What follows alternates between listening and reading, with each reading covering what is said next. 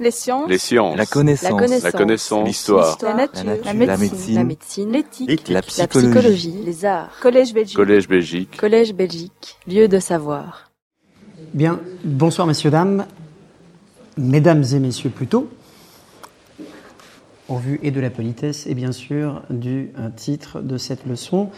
Euh, je suis euh, ravi de euh, revenir euh, dans cette superbe salle du Palais provincial de Namur.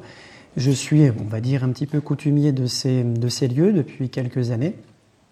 Je m'appelle donc Christophe Perrin.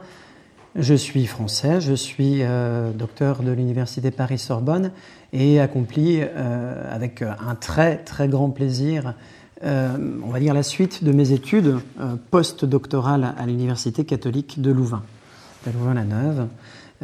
J'ai été chargé de recherche pour le, FNRS, hein, le Fonds national de la recherche scientifique. Euh, J'ai donc passé quatre années à Louvain-la-Neuve. Euh, tout à fait remarquable euh, dans la, richesse de mes, échanges avec euh, les philosophes que j'ai pu croiser. Et euh, l'Académie royale de Belgique a été euh, tout à fait généreuse avec moi puisqu'elle m'a euh, décerné le prix Jules Duculot pour ce qui était à l'époque ma thèse de doctorat. Euh, C'était en 2016. Euh, J'avais donc euh, rédigé une thèse, un livre, qui s'appelait Entendre la métaphysique, les significations de la pensée de Descartes chez Heidegger. Et voilà, j'ai vraiment été parfaitement honoré de cette remise de prix. Je suis donc, bah, du coup, fidèle, bien évidemment, et à la Belgique et à son Académie royale, et je suis tout à fait honoré, là encore, d'être avec vous ce soir. Je vous propose donc euh, une leçon sur la féminité, euh, intitulée, donc vous l'avez vu, La féminité, quelle idée, à la fois avec un point d'exclamation, parce qu'effectivement c'est une sacrée idée, et en même temps avec un point d'interrogation, parce que finalement euh, c'est une idée justement tout à fait étrange. Je commencerai au fond évidemment par une introduction euh, qui sera destinée à vous perdre dans les méandres de la réflexion sur la féminité. Et j'essaierai bien sûr, à la suite de cette introduction, de développer un petit parcours qui nous permettra, je l'espère, d'ici euh, une heure et quart, une heure vingt, de clarifier au fond cette idée, la féminité. Je commencerai tout simplement par une remarque, c'est que à 100 millions près sur Terre, nous sommes un peu plus de 8 milliards, vous le savez, à 100 millions près sur Terre, un homme sur deux est une femme. Or, si homme, est une notion philosophique de longue date, euh, à laquelle évidemment dans tout dictionnaire de philosophie vous trouvez consacré une entrée, il n'y a au fond euh, rien qui ressemble moins, dans ces mêmes dictionnaires de philosophie, rien qui ne ressemble moins à un article femme. Y discourir, y discuter de la féminité, comme le font parfois certains auteurs, ils sont vraiment très rares, des auteurs en règle générale masculins, et euh, j'évoquerai bien sûr ici notamment André Comte-Sponville dans son euh, dictionnaire philosophique, la deuxième édition, augmentée en 2013 justement d'un article intitulé Féminité. Donc si rares sont ceux vraiment qui se risquent à une entrée qui s'intitulerait Féminité, euh, beaucoup très rapidement les critiquent, notamment des femmes. Je citerai euh, entre autres Catherine Malabou, un livre en 2009 tout à fait euh, évidemment riche qui s'appelle Changer de différence, le féminin et la question philosophique. Vous le voyez, les philosophes de métier, de formation, sont particulièrement embêtés quand il s'agit de parler de la féminité, au point parfois de préférer ne rien en dire. Et donc, d'éviter de penser, peut-être, ou pas d'ailleurs, euh, un homme sur deux sur la planète. La féminité, en parler pour désigner un ensemble de caractéristiques spécifiques de la femme, c'est manifestement ce que nous donne à penser le mot féminité. Ce serait évidemment un ensemble de caractéristiques, euh, caractéristiques spécifiques de la femme, des caractéristiques qui, évidemment, seraient incarnées singulièrement par chaque femme, Un ensemble de caractéristiques qui seraient, cela dit, irréductibles à ces figurations imparfaites Est-ce que le faire, parler de la féminité, ce n'est pas projeter en fait sur la réalité, la réalité des femmes, un idéal tout à fait fantasmé, qui d'ailleurs en dit au fond bien plus long sur le sujet que l'on est que sur l'objet en question? Quand vous devez signaler, préciser, signifier ce que vous entendez par féminité, euh, est-ce que vraiment vous allez en dire beaucoup sur la féminité ou est-ce que vous allez vraiment en dire beaucoup sur vous? Et sur vos propres goûts en matière de femmes d'ailleurs. Ne sait-on pas comment les hommes voient les femmes et ce qu'ils en disent? Et de même, euh, ne sait-on pas ce que les femmes disent des hommes qui les voient ainsi qu'ils le font? Depuis l'assimilation d'Hippocrate, on est au 5e euh, siècle avant Jésus-Christ, Hippocrate, hein, le fameux médecin de la tradition grecque, qui écrit un livre qui s'appelle Des maladies des femmes, dans lequel justement il met au point sa doctrine des quatre humeurs. Depuis Hippocrate, qui assimilait les femmes au froid et à l'humide, évidemment de l'eau a coulé sous les ponts. La tradition occidentale, philosophique bien sûr, par minoration, a longtemps associé féminité et minorité. Mais cette tradition a vu passer le féminisme et sa révolution. Cette révolution qui a euh, consisté en la désexualisation du monde, désexualisation du monde, quand bien même l'ancienne division de la société selon le genre résiste encore sur le plan des apparences. Je dis ici selon le genre et pas selon le sexe. Alors, euh, un philosophe a sans doute pour tâche de penser les choses, mais il faut déjà évidemment que nous nous entendions sur les mots. Et je, me permettrai, si vous le voulez bien, euh, de préciser un petit peu pourquoi je dis euh, l'ancienne division de la société selon le genre, elle résiste encore, et non pas, je ne dis pas l'ancienne division de la société selon le sexe. donc, un petit, voilà, petite parenthèse, si vous voulez bien, de, terminologie. Hein. Euh, pourquoi le genre et pas le sexe? Les deux mots, évidemment, genre et sexe, ont longtemps été équivalents. Vous le savez, vous vous souvenez encore de vos euh, cours de grammaire, où évidemment on évoque euh, l'accord d'un adjectif avec son nom selon le genre et selon le sexe. Et évidemment, le genre, selon le genre pardon, et, le nombre, bien sûr, et le genre renvoie évidemment toujours au sexe. Le problème du mot sexe, c'est qu'il a cet inconvénient de toujours désigner à la fois la réalité physique d'un individu, mais aussi son identité, l'identité de la personne. Donc d'un côté, la réalité physique de l'individu, et de l'autre, l'identité de la personne. Or, cette réalité physique de l'individu ne coïncide pas toujours avec cette identité de la personne. Cette identité de la personne. Voilà pourquoi euh, on a, sous l'influence évidemment de l'anglais gender, Hein.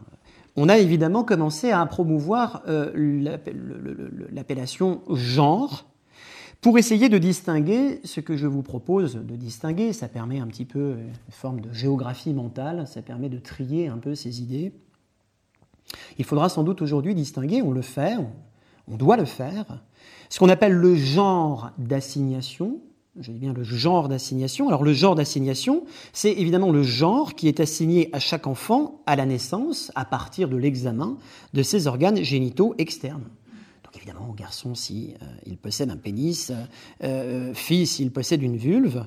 Euh, même si bien évidemment, on y reviendra tout à l'heure, l'enfant peut naître avec des organes sexuels externes qui ne sont pas clairement masculins ou féminins. Donc ça, c'est le genre d'assignation. Le genre d'assignation, il se distingue de ce qu'on appelle l'identité de genre. L'identité de genre. L'identité de genre, c'est le sentiment personnel, la perception qu'a une personne, un individu, qu'elle a d'elle-même, quels que soient ses organes génitaux. Se sentir justement féminine, ou bien cette personne féminine, quels que soient ses organes génitaux, féminine ou masculine, ou neutre, au sens de ni l'un ni l'autre, ou encore double, au sens de les deux à la fois, ou encore confuse, au sens de entre les deux. Donc le genre, encore une fois, d'assignation ne préjuge pas de l'identité de genre. Et cette identité de genre, elle était aussi à distinguer de ce qu'on appellera l'expression de genre. L'expression de genre, c'est la manière d'exprimer son genre, on va dire féminin ou masculin, fille ou garçon, la manière de l'exprimer aux autres, que ce soit évidemment bah, par un nom, un prénom, un comportement, une tenue vestimentaire, une coupe de cheveux, etc. etc. On pourra donc trois éléments, hein, genre d'assignation, identité de genre, expression de genre à distinguer. On parlera de ce qu'on appelle une dysphorie de genre, une dysphorie de genre, dans le cas où euh, un individu présente un degré d'inconfort, sinon un degré de souffrance, qui peut exister justement entre le genre d'assignation, ses attributs sexuels typiques, et son identité de genre, le sentiment qu'il a d'être ceci ou cela. On parlera de dysphorie de genre. On parlera du coup de transgenre, transgenre, pour désigner la personne dont l'identité de genre est différente justement du genre d'assignation. L'enfant qui naît dans le corps d'une fille mais qui se dit garçon, l'enfant qui naît dans le corps d'un garçon mais qui se dit fille et qui peuvent justement, en devenant adultes, euh, demander, vouloir en tout cas changer de sexe et à aller jusqu'à devenir aujourd'hui, la technique, vous le savez, le rend possible, jusqu'à devenir, à strictement parler, transsexuel. Il faudra juste encore ajouter un point, à savoir que l'orientation sexuelle des individus, euh, c'est-à-dire euh, l'orientation sexuelle, le genre vers lequel une personne éprouve une attirance, n'est pas définie, l'orientation sexuelle, elle n'est pas définie par l'identité de genre, bien sûr. Ce n'est pas parce que je me sens femme que je vais évidemment euh, aimer des hommes et vice-versa. Voilà pourquoi, vous l'aurez compris, il est quand même de bon ton aujourd'hui de distinguer, encore une fois, le sexe du genre. Cette notion de genre étant plus large et permettant justement ces différences, qui, vous l'aurez compris, euh, collent bien davantage à la réalité même des individus. Je reviens donc à cette tradition occidentale, tradition occidentale qui, évidemment, largement misogyne, vous ne l'ignorez pas, mais qui a vu passer le féminisme et sa révolution. Aujourd'hui, bien évidemment, en tout cas dans, dans nos sociétés, hein, faut quand même être, euh, faut pas s'emballer, quand même être euh, mesuré. Dans nos sociétés, les femmes sont libres de droit, évidemment, mais euh, pardonnez-moi, loin s'en faut que ces femmes libres de droit soient vraiment toujours libérées de fait. La mise à mal, soit du modèle de la femme au foyer, de la femme au fourneau, n'a pas signé la mise à mort d'autres représentations aliénantes. Et euh, les images de la mère et de la putain se portent très bien. Aujourd'hui, le contre-pied pris de la conception de la femme jadis, conception de la femme de jadis, n'a souvent fait passer que d'un extrême à un autre. Pour certaines personnes aujourd'hui, les femmes seraient en vérité des hommes comme les autres. Devenir une femme reviendrait donc pour une fille à faire au fond comme les garçons, et ce, sur tous les fronts. Mais évidemment, on peut s'interroger, faut-il réellement à une nana, pour en être une, se faire gars? Est-ce que plutôt que de réaliser des traits spécifiquement masculins, si jamais ça existe, hein, est-ce que, au fond, une fille ne devrait pas actualiser les qualités primordialement humaines, lesquelles s'imposent à tout être humain indépendamment de son sexe? L'idée d'une virilisation de la femme peut paraître, euh, peut paraître pardon, insensée, mais l'est en revanche beaucoup moins insensée, l'est en revanche beaucoup moins l'idée d'une possible conquête de sa féminité qui signifierait donc que la féminité n'est pas une détermination innée, mais au fond une dimension acquise. Que cette féminité, si les femmes doivent la conquérir, ou peut-être les hommes, on y viendra à la fin, si les femmes, donc peut-être les hommes, doivent conquérir leur féminité, eh bien évidemment, cela signifierait que, au départ, tout être humain, quel qu'il soit, quel que soit son sexe, donc euh, s'il m'avait suivi, son genre d'assignation, quel que soit son sexe, son genre d'assignation, eh bien finalement, tout être humain grandirait d'abord euh, à partir d'un fond, FONDS, à partir d'un fond originellement pardon, neutre.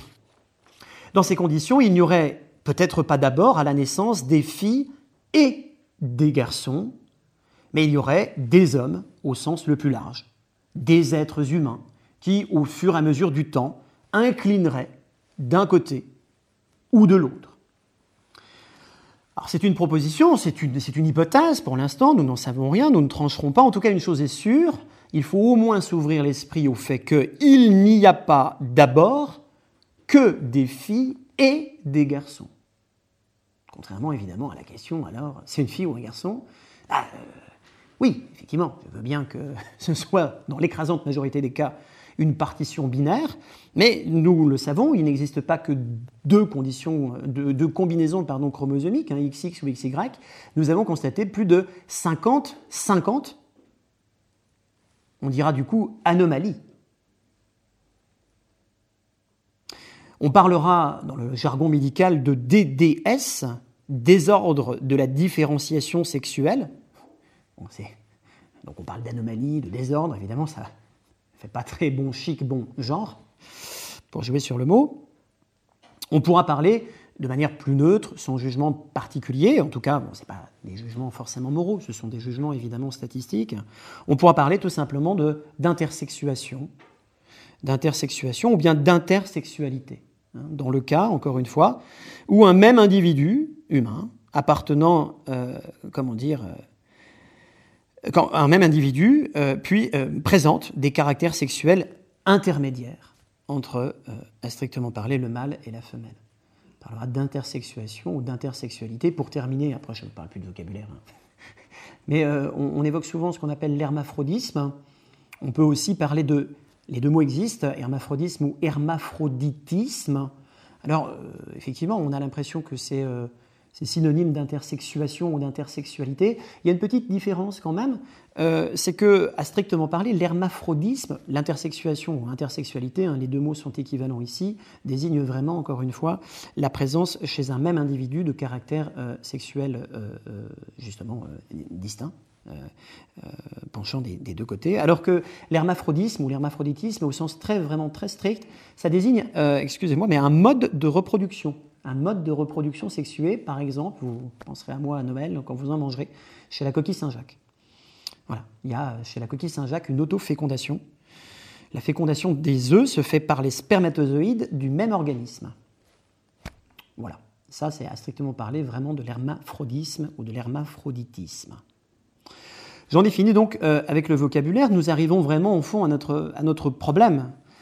Euh, faut-il penser la féminité? Comme une différenciation de nature Ou bien faut-il penser la féminité comme un artifice de culture? Voilà une question problématique. Deux, évidemment, vous l'aurez compris, une alternative, deux options qui n'ont pas grand-chose à voir et que nous allons étudier. Comment comprendre qu'une femme soit de nos jours, plus que jamais d'ailleurs, conviée à ce qu'on titre souvent les magazines féminins, à révéler sa féminité, à affirmer sa féminité.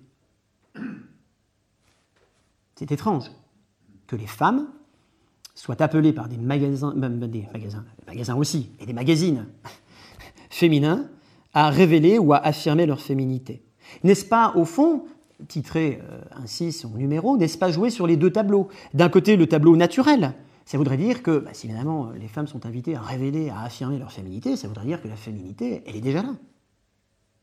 Et en même temps, est-ce que c'est pas jouer sur le côté culturel? Euh, Révéler ou affirmer sa féminité, ben, ça veut dire que, évidemment, il faudrait que cette féminité qui est peut-être un petit peu déjà là, euh, eh bien, elle se conforme à ça, cela, cela qu'on nous présente cela qui s'affiche en couverture et qui doit être adopté. Vous voyez, différenciation de nature, elle serait déjà là, ou artifice de culture. Elle n'est pas forcément vraiment, vraiment là, et c'est pour ça que les magazines et les magasins sont là pour vous. Remerciez-les. De la féminité, je résumerai euh, cette introduction qui est destinée encore une fois plus à obscurcir la donne, vous l'aurez compris, qu'à l'éclaircir pour l'instant. De la féminité, nous connaissons les images, effectivement, aujourd'hui les plus nues, les plus crues, mais nous ignorons au fond le concept, le concept le plus sûr, le plus pur. Et c'est logique, les femmes étant sans doute toutes différentes, comme les hommes d'ailleurs, comme les êtres humains dans leur intégralité au fond, Les femmes étant toutes différentes, comment définir en idée ce qui réellement les relie? La féminité n'est-elle pas justement une idée? Et peut-être même une idée avec un I majuscule pour les gens qui parmi vous connaissent un peu Platon et sa doctrine des idées. Une idée, c'est-à-dire au fond une réalité pour Platon. Hein. Platon pensait l'idée avec un grand I, c'est-à-dire ce n'est pas une représentation mentale, l'idée chez Platon, c'est pas quelque chose qu'on a dans la tête. C'est au fond euh, un être un peu fantastique, flottant, éthéré, un être qui existe en soi et qui est une forme de modèle dont les femmes seraient simplement des copies plus ou moins dégradées. Dégradées au sens où elles ne seraient pas purement, justement, euh, cette idée-là. On le voit, il est impossible de penser les femmes sans penser la féminité. Et en même temps, il est bien malaisé de penser la féminité. Alors à moins de vouloir méconnaître la moitié de l'humanité, c'est bien ma question, quelle idée donc la féminité. Voilà pour l'introduction, j'espère ne pas vous avoir complètement découragé.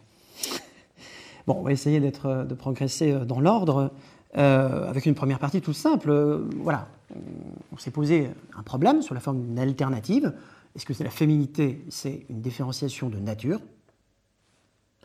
Ou est-ce que la féminité, c'est un artifice de culture? Bon, évidemment, euh, la réponse, euh, c'est ni l'un ni l'autre. ça, ce sera la troisième partie, mais commençons tout doucement, au moins par la première. Est-ce que la féminité, ce serait au fond une différenciation de nature? Est-ce qu'on pourrait penser la féminité ainsi? Ça voudrait dire quoi? Ça voudrait dire, ça voudrait dire, est-ce que la féminité, ce ne serait pas une nature féminine? Ce ne serait pas un naturel féminin? C'est ma première partie, ma première question. Cette idée, on peut d'abord évidemment la suivre parce qu'elle nous paraît tout à fait logique. On pourrait d'abord penser que la féminité désigne tout simplement une nature féminine. Une nature féminine. Alors, ça voudrait dire quoi vraiment, concrètement? On entend par nature d'un être, d'un individu, on entend traditionnellement par nature, quand on remonte au grec, on entend le principe intérieur qui va guider son développement.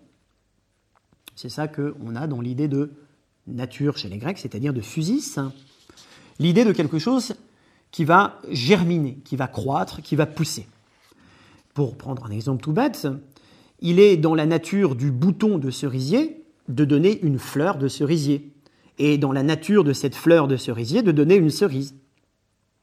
Et au fond, il n'y a là qu'une même nature, le bouton, la fleur, la cerise elle-même, le fruit, euh, n'étant au fond qu'une seule et même chose. La cerise, à la fin, a d'abord été évidemment une fleur, euh, la fleur, pardon, un bouton. Donc on trouve dans le bouton déjà tout ce que sera plus tard la cerise que vous dévorerez. Voilà comment Aristote se représente la nature, et il est évident pour lui, Aristote notamment, que bah, ce qui vaut pour la cerise vaut évidemment pour l'homme et la femme. On serait donc finalement en droit de parler d'une nature de femme, même d'une nature de la femme. Et posséder une nature de femme ou une nature de la femme, on appellerait ça la féminité, ce serait tout simplement, encore une fois, voir, apercevoir cette féminité qui passerait de l'état de germe à l'état de plein, plein développement dans l'enfant, à travers les différents âges de la vie. De la petite fille, alors, c'est pareil, on est toujours très euh, mauvais quand il s'agit de parler correctement. Donc, on précisera que la petite fille, c'est bien un enfant né de sexe féminin, hein, genre. Euh, attribution de genre. Un enfant de sexe féminin jusqu'à la puberté, ça c'est la petite fille. De la petite fille à la jeune fille, la jeune fille c'est l'adolescente non mariée. De la petite fille à la jeune fille, de la jeune fille à la jeune femme. La jeune femme c'est l'individu nubile et physiquement adulte elle est nubile, elle est pubère, elle est physiquement adulte.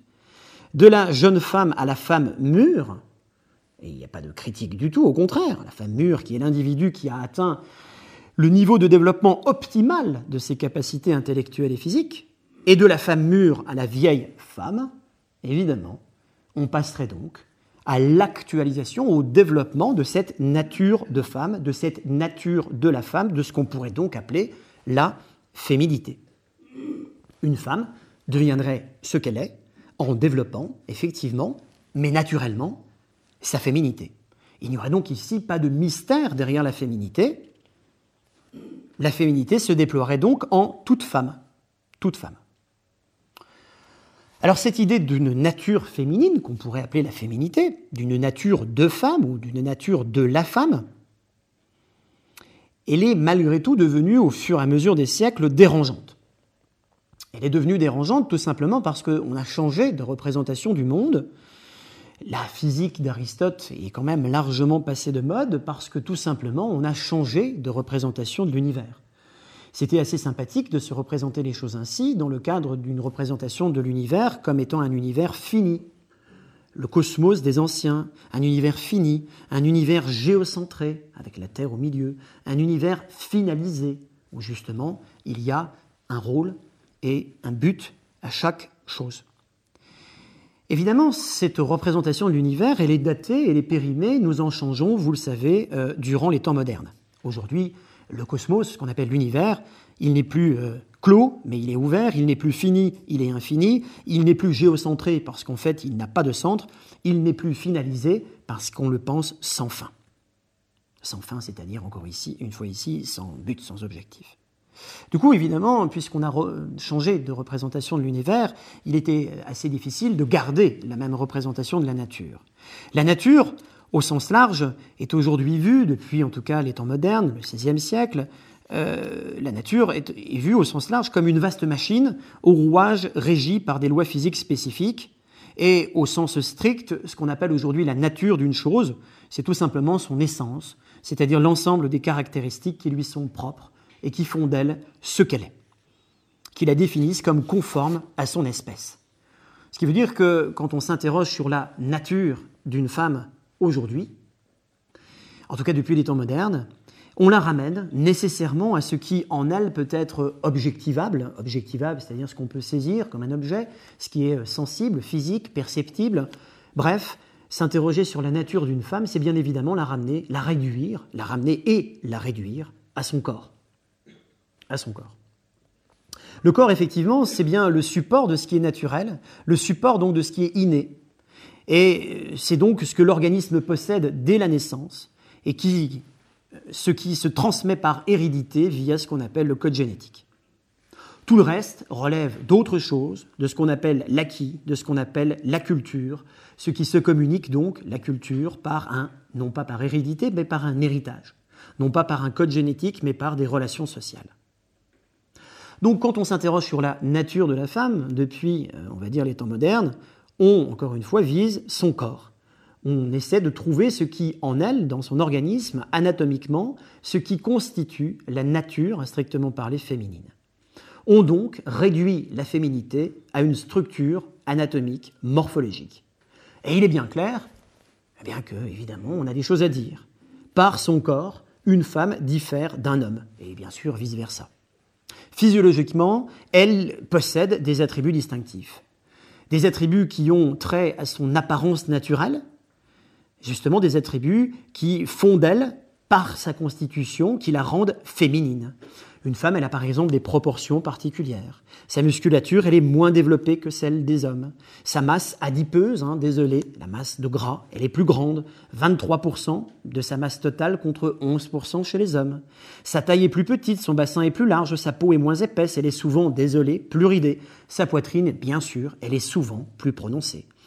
Ses seins, implique une cambrure caractéristique, un port particulier du buste, sa silhouette, évidemment, du cou, sans ressent, et là une démarche reconnaissable. On pourrait donc évidemment largement euh, distinguer, souligner, préciser ces traits féminins. Alors, euh, ceux-ci, comme d'autres, la femme a une intonation de voix, une gestuelle, une démarche, une manière d'être au monde qui ne sont pas, effectivement, tout à fait ceux, celles des hommes. Donc il y a des attributs qui ont trait à son apparence naturelle, d'accord? Il y a des attributs qui ont trait à sa fonction naturelle. La femme seule, on le sait, encore que, aujourd'hui, on n'y est pas encore tout à fait, mais la femme seule, encore, encore aujourd'hui, peut porter un enfant et donner la vie. C'est pourquoi, évidemment, ce critère a été retenu pendant très longtemps comme le critère déterminant de la féminité. La maternité, accompagnée par l'allaitement qui instaure une relation dans la durée entre la mère et son enfant, est donc le privilège du corps féminin. La fécondité selon la chair est restant interdite à strictement parler à l'homme, qui ne peut lui procréer manifestement que selon l'esprit. Cette, dans cette manière, évidemment, euh, de voir les choses, il est clair que l'homme est un mâle, dira-t-on, et évidemment la femme est une femelle. On comprend ici qu'on réduit donc la femme à sa fonction biologique, et cette réduction, au fond, euh, elle n'est... Euh, alors on peut peut-être euh, être un peu honteux, je suis sans doute un peu honteux en vous la proposant d'emblée, de rester encore assis, mais cette réduction de la femme à sa fonction biologique, elle est encore largement courante, commune. Dans les campagnes, on peut bien sûr juger de la valeur d'une nouvelle jument à sa capacité de faire des poulains, une belle bête qui va bien donner, et bien évidemment, il arrive encore largement qu'on puisse regarder les femmes de la même façon. Des attributs également qui ont trait à son sexe, donc des organes génitaux spécifiques. Je pense qu'ici, il n'y a pas besoin de vous faire un dessin. La féminité, si on la pense ainsi, c'est-à-dire comme l'ensemble des caractères propres à la femme, encore une fois, se réduirait, se résumerait en une anatomie, en un organisme spécifique dont le signe évidemment le plus apparent serait le sexe, un sexe fondamentalement distinct, distinct d'un autre sexe. D'où une différence qu'on appellerait évidemment radicale parce qu'elle serait génitale, mais surtout du coup congénitale. On pourrait s'amuser en insistant sur le congénital. Mais euh, ça nous ferait tomber évidemment dans la littérature érotique.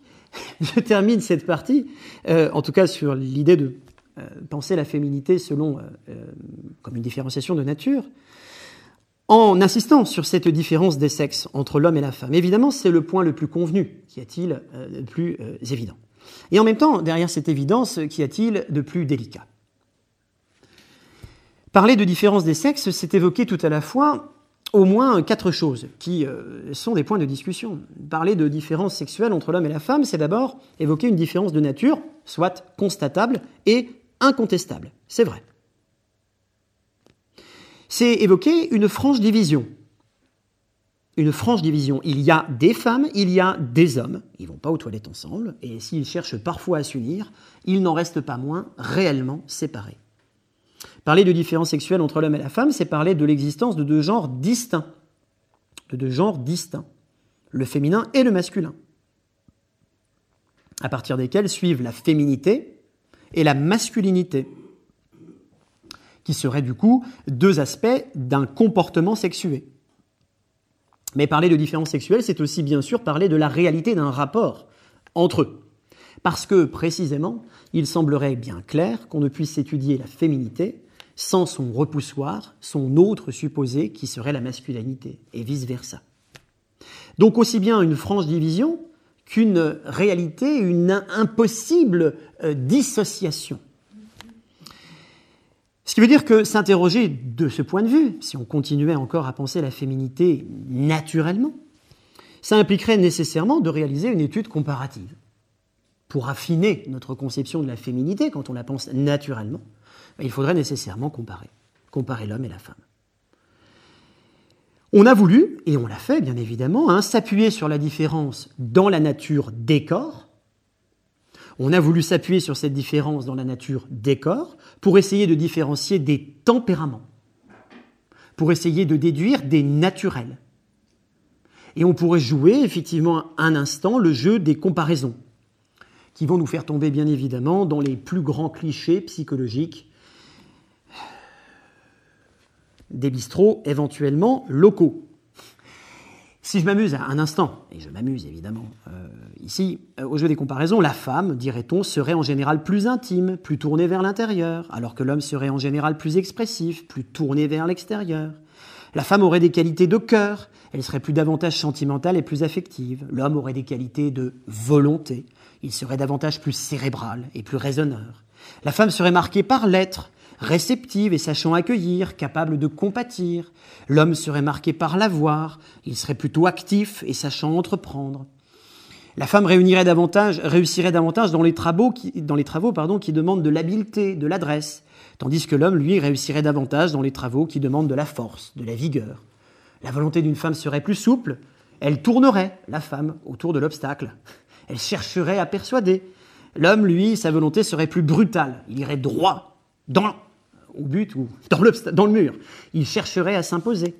La femme apprécierait l'équilibre, la beauté, elle serait plutôt délicate, attentive à la tendresse. L'homme, lui, apprécierait la performance, la force, il serait plutôt physique, recherchant le plaisir, etc. etc. Différence du corps qui induirait une différence des tempéraments, des attitudes, des ce qu'on appellera naturels. Donc une différence de nature, une nature féminine liée à son corps, avec du coup une différence de naturel, une différence de tempérament, une différence d'attitude. La difficulté, c'est que on peut toujours se demander si ce naturel féminin, si ce naturel féminin, l'ensemble de ces traits comportementaux que je viens d'évoquer rapidement, on peut toujours se demander si l'ensemble de ces traits relève vraiment, si ce naturel, il relève vraiment d'une nature au sens physique. Est-ce que toutes les femmes, au sens physique, au sens évidemment génital du terme, est-ce que toutes les femmes, évidemment, euh, euh, démontrent ces euh, caractères mentaux, ces caractères moraux? Évidemment, on s'aperçoit que non. Évidemment, pas nécessairement voir qu'on en est loin.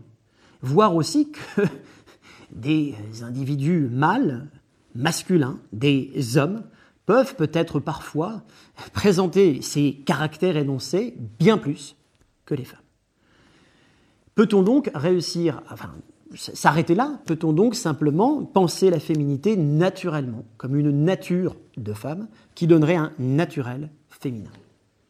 On en doutera. D'où évidemment bah, cet euh, nécessaire euh, examen d'une autre option possible. Ne devrait-on pas alors penser justement bah, la féminité, non pas naturellement, mais culturellement? Non pas selon une différenciation de nature, mais selon ce qu'on appellera un artifice de culture. Alors ça, l'a fait évidemment, euh, on l'a fait. Évidemment, l'Occident l'a fait, on l'a fait notamment à partir des années 1930, notamment à partir d'un mouvement euh, dans l'histoire des idées qu'on appelle le culturalisme. On l'a fait avec des figures de proue qui sont justement, peut-être d'abord, des femmes, Françoise Héritier, bien sûr, euh, l'ethnologue française, mais bien sûr également Simone de Beauvoir, euh, la philosophe française également, qui, vous le savez, a cette phrase fameuse, hein, c'est dans, la, dans la partie appelée Formation du deuxième tome du deuxième sexe, c'est son livre, hein, en 1949, cette formule fameuse on ne naît pas femme, on ne naît, hein, du verbe naître, bien sûr, on ne naît pas femme, on le devient.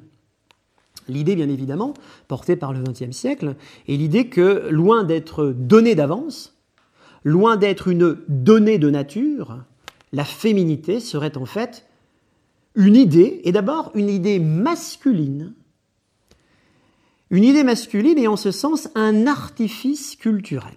Alors voilà, pour, voilà ce qu'il faut maintenant euh, essayer de préciser. Pourquoi la féminité serait-elle une idée masculine, une idée masculine déjà, et un artifice culturel? On a donc réfuté, on a voulu au XXe siècle réfuter l'idée d'une nature de femme ou d'une nature de la femme donnant lieu à un naturel féminin. Des traits physiques, si vous m'avez bien suivi, qui donneraient des traits comportementaux, mentaux, moraux. Plutôt que de nature, on a voulu parler de conditions féminines. De conditions féminines. Et en le faisant, évidemment, on a voulu aussi s'attaquer particulièrement à l'inégalité des sexes. Alors comment? Évidemment, de manière tout à fait méthodique. On a d'abord montré que la différence sexuelle a longtemps été pensée comme une différence ontologique, c'est-à-dire comme une différence dans l'être on a rappelé que la différence sexuelle pendant longtemps, depuis au fond euh, que l'homme est homme, comme on, dit, euh, la différence sexuelle a toujours, jusqu'à il y a très peu de temps, pensé comme une différence ontologique. Les caractères propres des hommes et des femmes relèveraient, révéleraient une différence de nature. Il n'y aurait pas, au fond, des êtres humains, il y aurait des hommes et des femmes. Il y aurait donc deux sexes. Si je dis deux sexes, c'est un numéro 1 et bien sûr un numéro 2. Un premier sexe, le fort, le sexe fort, et évidemment toujours le même, et se pensant toujours de la même façon, et puis le deuxième sexe, ce que dit Simone de Beauvoir, évidemment, lui, faible. Donc, on a essayé de démonter ce mécanisme de pensée, qui consiste à penser, encore une fois, d'abord la différence sexuelle comme une différence ontologique, une différence dans l'être. Il n'y aurait pas des hommes, hommes et femmes, il y aurait des hommes et des femmes. Cette différence ontologique, elle serait une différence axiologique, c'est-à-dire une différence en termes de valeur. En termes de valeur. Ce qu'on a essayé de démonter, c'est que justement, une fois que les hommes ont pensé la différence sexuelle, ils l'ont pensée comme une différence dans l'être, et cette différence dans l'être, ils l'ont tout de suite affublée d'une différence de valeur. Aux hommes, l'intelligence, la réflexion, l'activité, la constance, aux femmes éventuellement, éventuellement la beauté, l'intuition, la passivité, l'inconstance, pour ne pas dire l'infidélité. Et évidemment, la force de ce préjugé est allée jusqu'à nous faire tenir pendant longtemps, et peut-être encore aujourd'hui, et peut-être même par vous-même, la force de ce préjugé est allée jusqu'à nous faire tenir pour des anomalies, du côté du sexe fort, la beauté, et pour des anomalies, une anomalie, du côté du beau sexe, la force. Une femme forte, ce ne serait pas vraiment une femme. Et un homme beau, ben, ce ne serait pas forcément un homme, justement.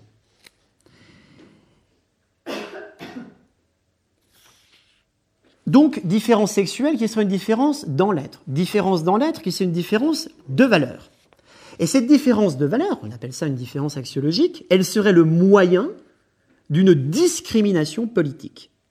Elle serait le moyen, cette différence de valeur, d'une discrimination politique. Pourquoi? Bah, parce que ces représentations communes de la féminité, elles ordonnent bien évidemment une division sociale du travail. Du travail, mais aussi des carrières, des carrières, c'est-à-dire des honneurs, et cette division évidemment servant d'abord les hommes.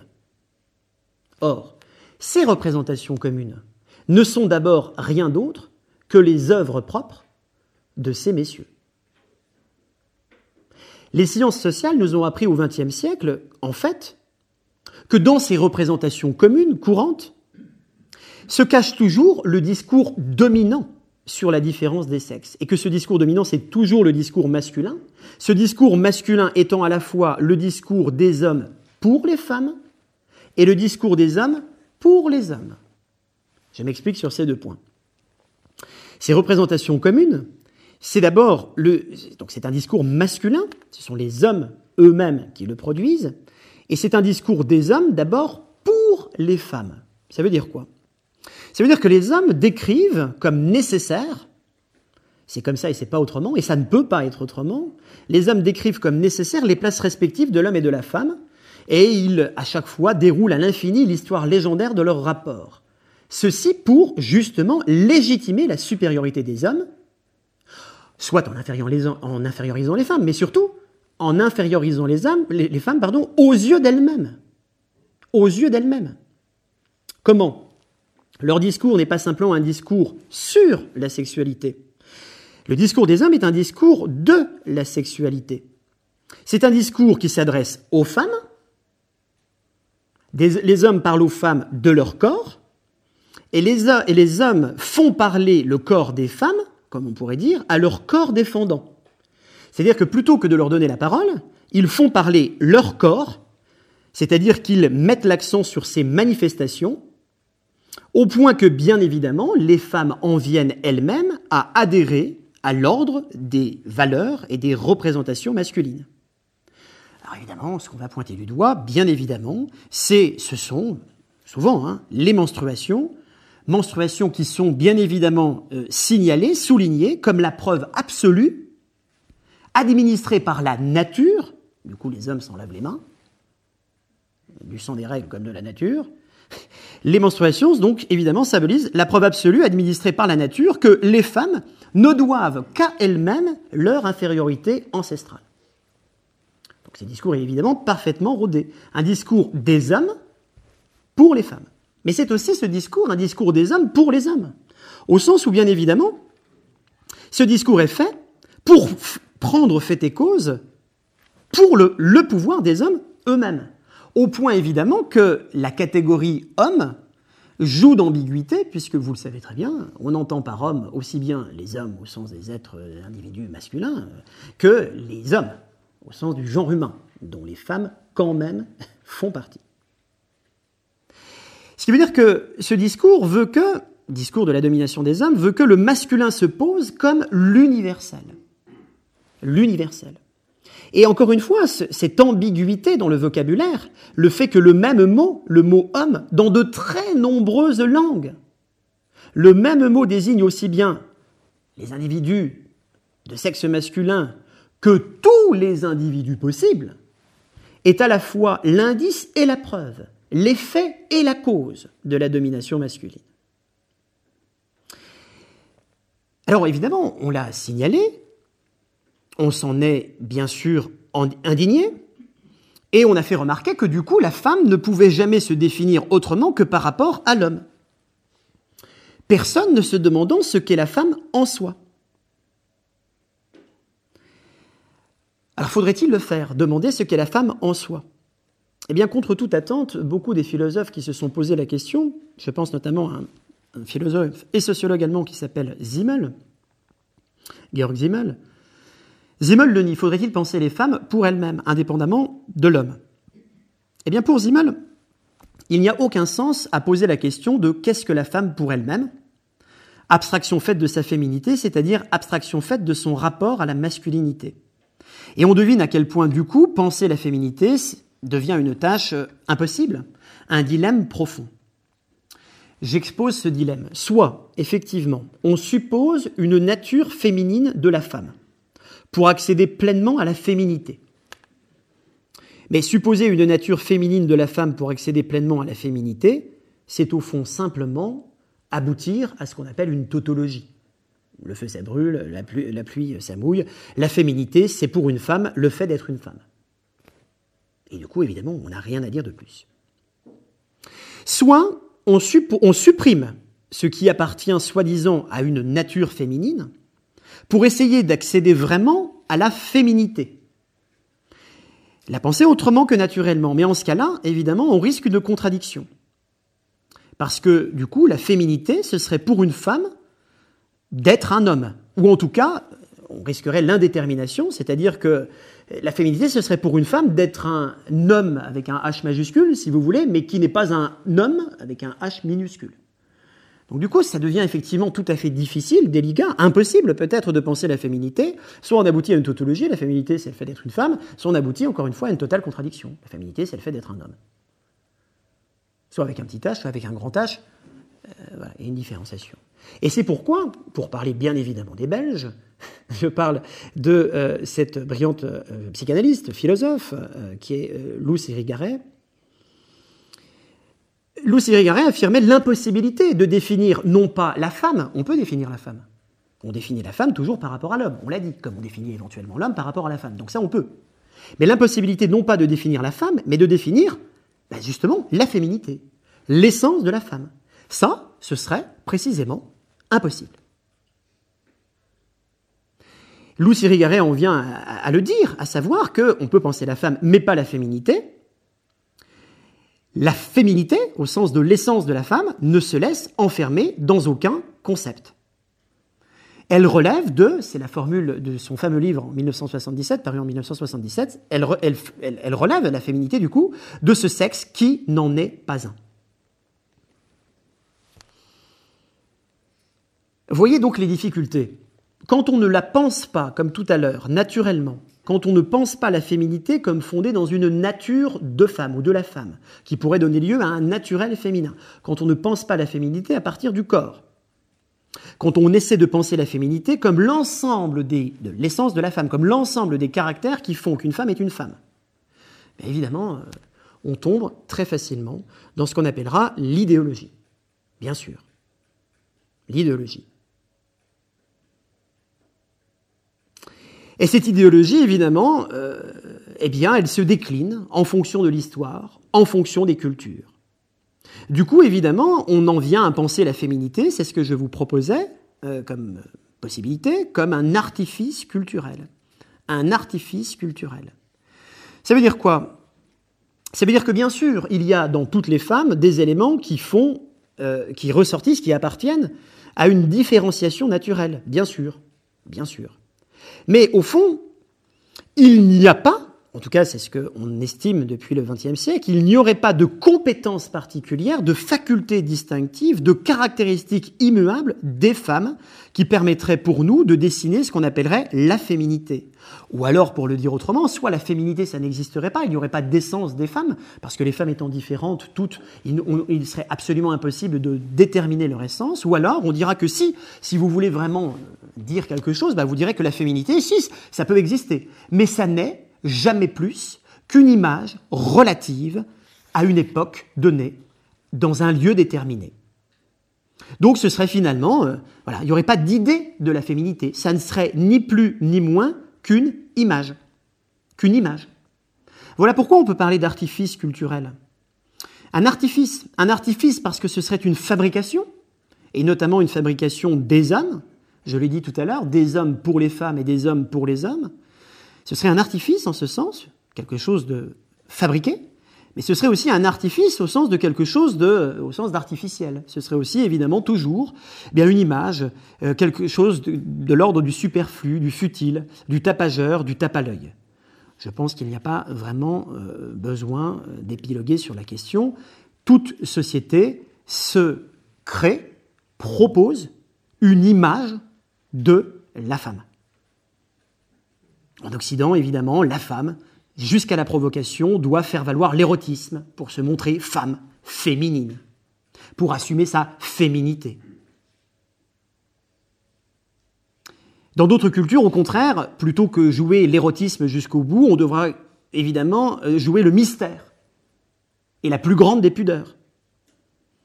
Et ces éducations, hein, on est éduqué, on éduque nos petites filles à une image, l'image de la femme développée par la société dans laquelle nous vivons. Évidemment, cette image, cette éducation, elle se fait dès l'enfance, pour ne pas dire dès le berceau. Le nourrisson étant inscrit selon son sexe à l'intérieur d'un système de règles, de codes, de repères différents. Au garçon le bleu, aux filles le rose, les voitures d'un côté, les poupées de l'autre, etc., etc. Et il n'y aura du coup qu'à changer de lieu ou d'époque pour voir changer, bien évidemment, la féminité. La geisha japonaise n'est pas tout à fait la flamande chantée bien sûr par Brel. Mais à enlever à une femme tous les moyens, c'est ça qui est le comble du paradoxe, à enlever à une femme tous les moyens artificiels, jusqu'à ceux conçus pour lui donner du naturel, de se créer une image de femme que reste-t-il de la féminité? Parce qu'on en est là.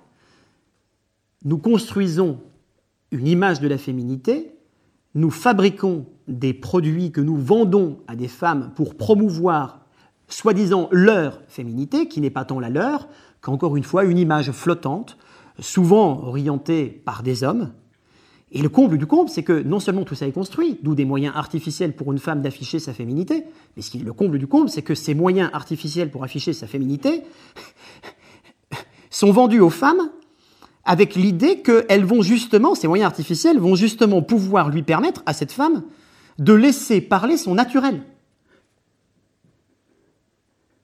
C'est ça quand même qui est le comble, bien sûr, du paradoxe.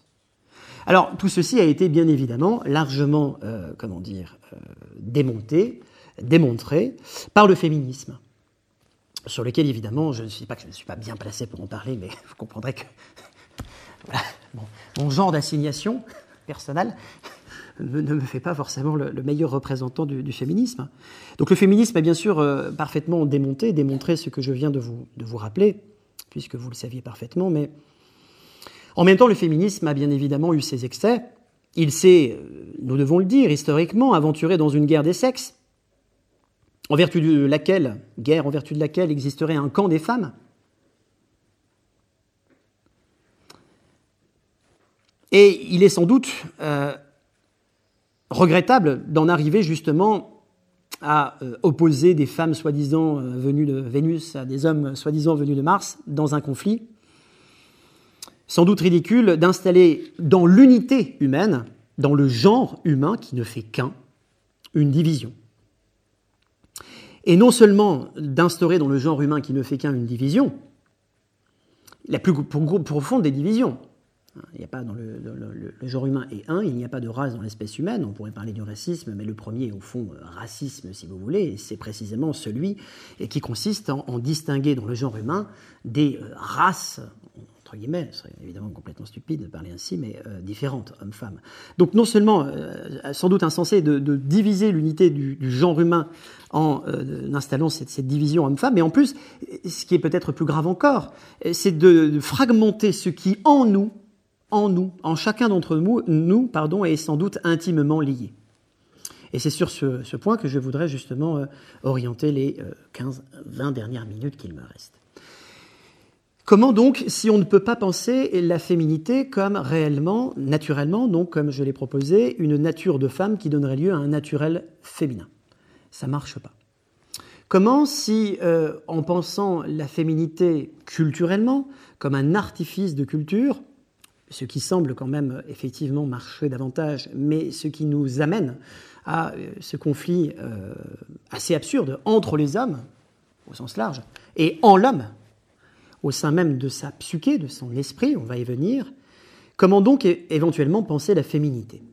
Alors l'idée, c'est peut-être de penser la féminité comme justement un visage, un visage de l'âme, un visage de l'esprit, les, mots, enfin, les, Grecs ont, ce mot, hein, euh, ils ont le mot de psyché, psyché si vous voulez, sauf que le Y en, grec se prononce U, c'est contradictoire, c'est comme ça.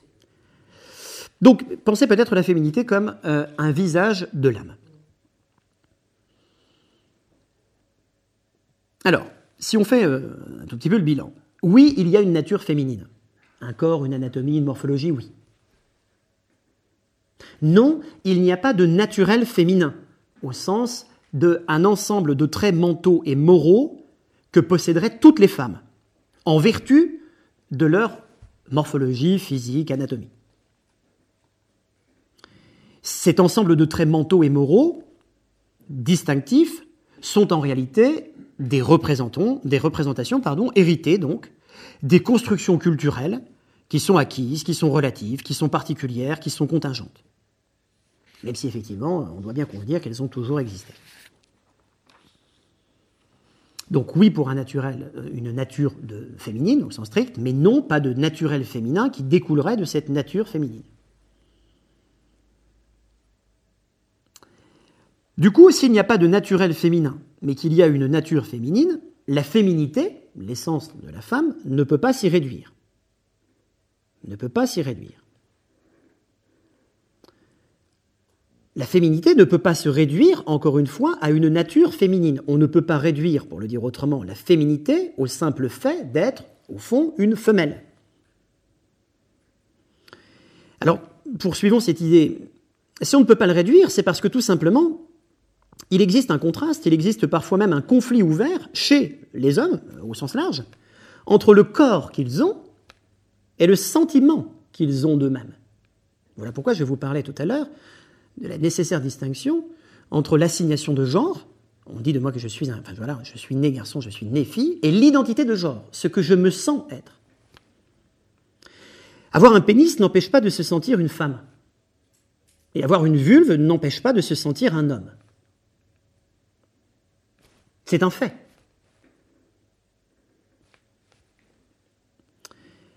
Ce qui voudrait dire que la nature physique des individus et la nature psychique des individus, mentale, affective, morale, peuvent ne pas correspondre. Parfois ça correspond, parfois ça ne correspond pas. Et parfois ça ne correspond tellement pas que certains d'entre nous vont jusqu'à la chirurgie aujourd'hui et aux traitements hormonaux lourds très lourd. Donc c'est, loin d'être une lubie quand on voit quand même euh, le, parcours du combattant. Alors déjà socialement, bien évidemment, mais même médicalement, déjà rien que médicalement.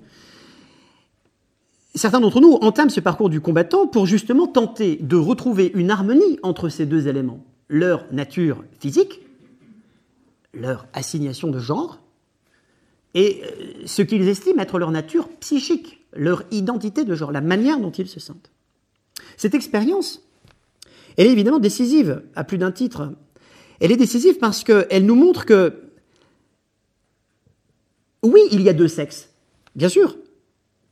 Mais s'il y a deux sexes, c'est qu'il y a d'abord le sexe du corps et au fond le sexe de l'âme ou de l'esprit.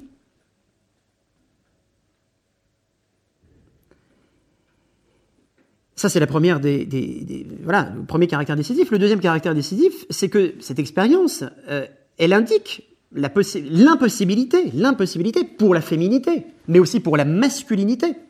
Elle indique l'impossibilité de se résumer, encore une fois, à une dimension physique.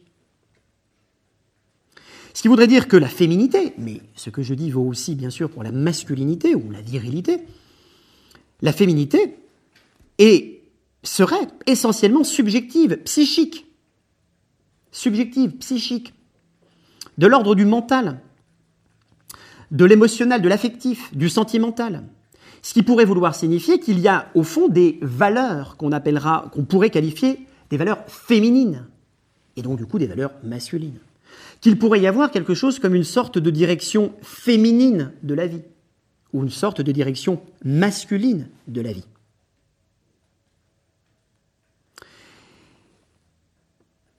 Ces remarques sont décisives également parce que l'expérience, encore une fois, de la personne qui ne se sent pas euh, avoir l'âme du corps, entre guillemets, qui est le sien, elle est décisive parce qu'elle nous montre que la féminité au cœur de l'individu, et c'est encore une fois la même chose pour la virilité ou la masculinité, peu importe, mais la féminité, elle peut être refoulée dans ce qu'elle a de plus intime au fond de l'individu.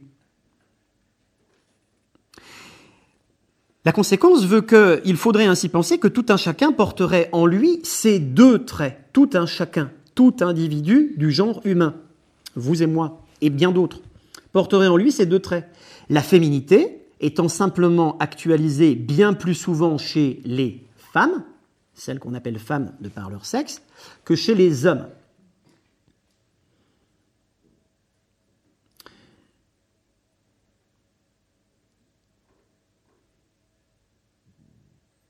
La différence des sexes, la partition du féminin et du masculin, n'ont donc absolument rien d'évident. Elles sont soit perçues physiquement, la différence des sexes, elle est perçue. La partition du féminin et du masculin, elle est orchestrée socialement, comme une réponse à cette distinction naturelle. Mais en réalité, cette différence des sexes et cette partition du féminin et du masculin est pour chacun de nous une question singulière, une question qui en règle générale n'est pas entendue, une question qui en tout cas n'est pas reconnue, cette question ramenant à savoir qui nous sommes, c'est-à-dire aussi ce que nous sommes. Ce que nous sommes. Pourquoi évidemment il faut nécessairement s'ouvrir à ce que nos enfants ou adolescents peuvent nous dire de ce qu'ils sentent d'eux. Mais il faut aussi s'ouvrir du coup besoin d'être enfant ou adolescent, est-ce que nous pouvons nous-mêmes sentir de nous?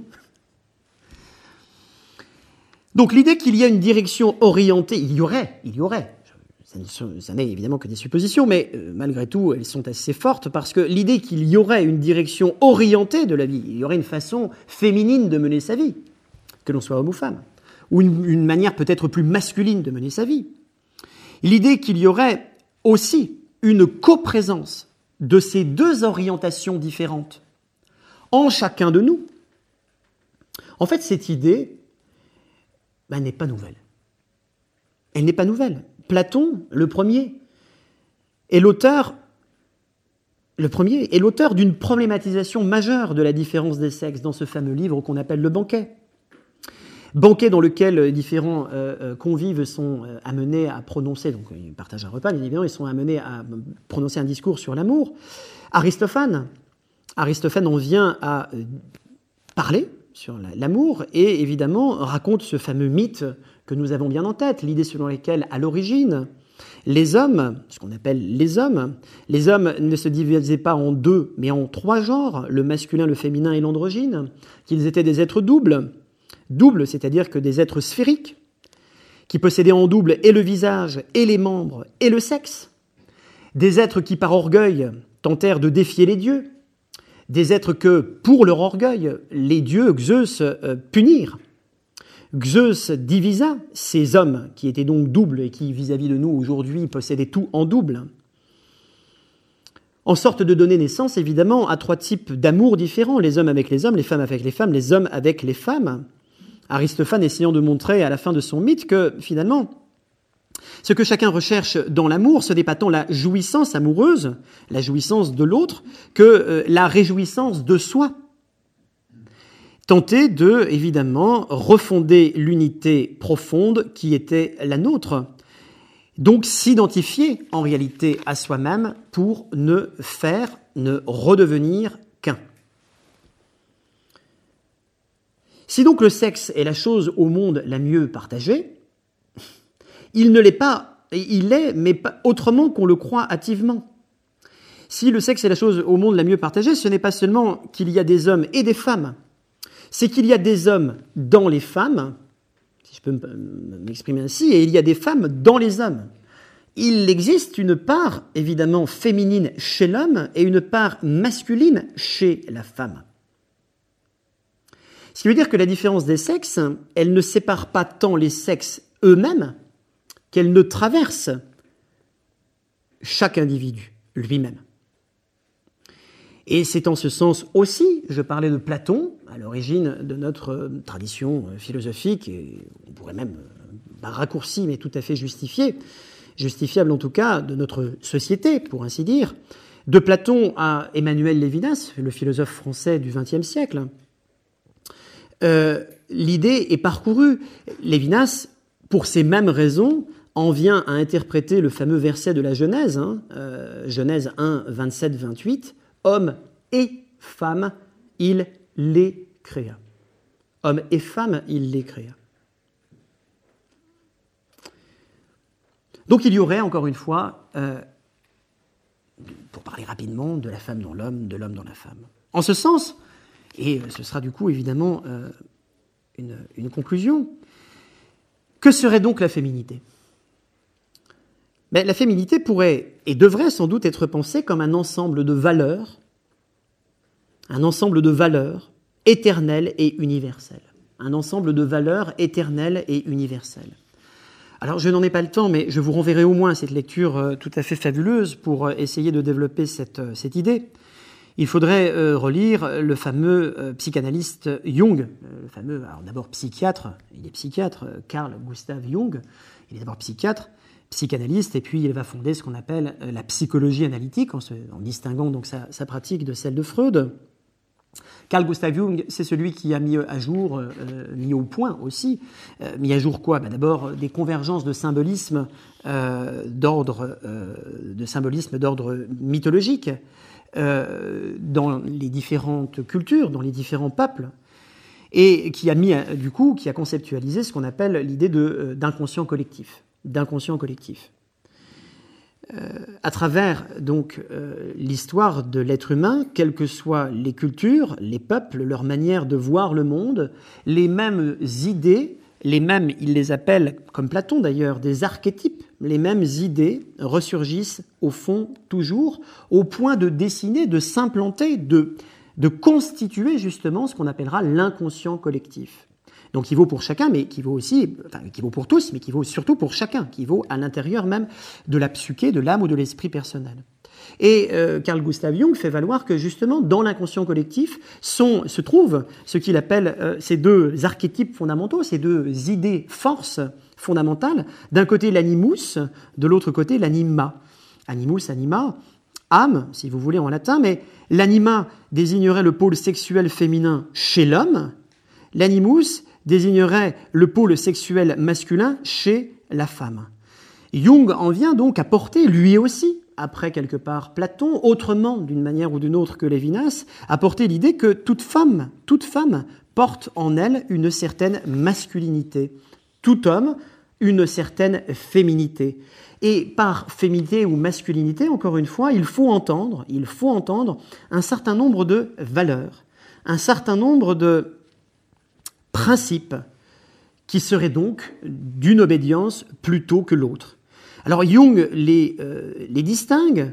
L'animus représenterait, encore une fois, alors, mais autrement, l'animus, Je dis encore une fois, parce que vous allez me dire, on en revient à ce que vous avez dit tout à l'heure sur les caractères moraux quand vous évoquiez le naturel féminin. Alors oui et non, on en revient effectivement souvent aux mêmes idées, mais pensées tout à fait autrement. Alors je reviens d'abord sur le côté identique et je referai la différence. L'animus, il représente surtout les valeurs de la force physique, de l'intellectualité.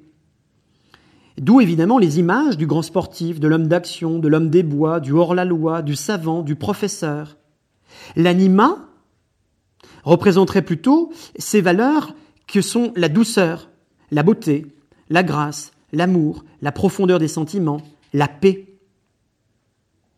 Vous allez me dire, ben, on retrouve finalement ce que vous disiez, la femme elle serait plutôt alors que l'homme il serait plutôt. Euh, alors oui, en ce sens-là, oui, les valeurs semblent identiques, mais non, on ne le retrouve pas du tout de la même façon. Tout à l'heure, je disais que ces valeurs semblaient être liées à une nature. Ce serait parce que la femme a un corps de femme qu'elle aurait ce naturel féminin. Alors que là, ce n'est pas du tout ce que Jung peut vous suggérer. Il suggère que précisément, tout homme, toute femme possède en lui, inconsciemment, ces deux pôles, Notamment, l'homme de sexe masculin posséderait l'anima, la femme de sexe féminin, du coup, évidemment, posséderait l'animus. Ce qui veut dire que ces, deux êtres, que nous sommes, en tout cas ensemble, ces deux êtres posséderaient justement euh, euh, un complément psychique à la nature physique qui peut être la leur. D'où effectivement la possibilité pour eux d'incliner plutôt d'un côté que de l'autre. Ces différences de valeurs, ces différences mentales, ces différences morales, elles ne seraient pas liées à un corps physiquement incarné, elles seraient tout simplement comprises dans un inconscient collectif, c'est-à-dire dans une structure mentale de chaque être humain, de chaque être humain. Alors, euh, bon, puisque le temps presse et qu'il me faut conclure, il sera évident, malgré tout, de dire que s'il faut penser la féminité, en tout cas si on peut se proposer de penser la féminité comme un ensemble de valeurs, comme un ensemble de valeurs intemporelles, éternelles, comme un ensemble de principes dont font partie évidemment la beauté, la paix, l'harmonie, plutôt bien évidemment que la force, voire évidemment la violence. Il semble évident en ce sens que nous ne pouvons appeler euh, aujourd'hui le monde qu'à incliner peut-être davantage, ne serait-ce que pour sa propre harmonie, à être vécu, à incarner la féminité. Je vous remercie pour votre attention.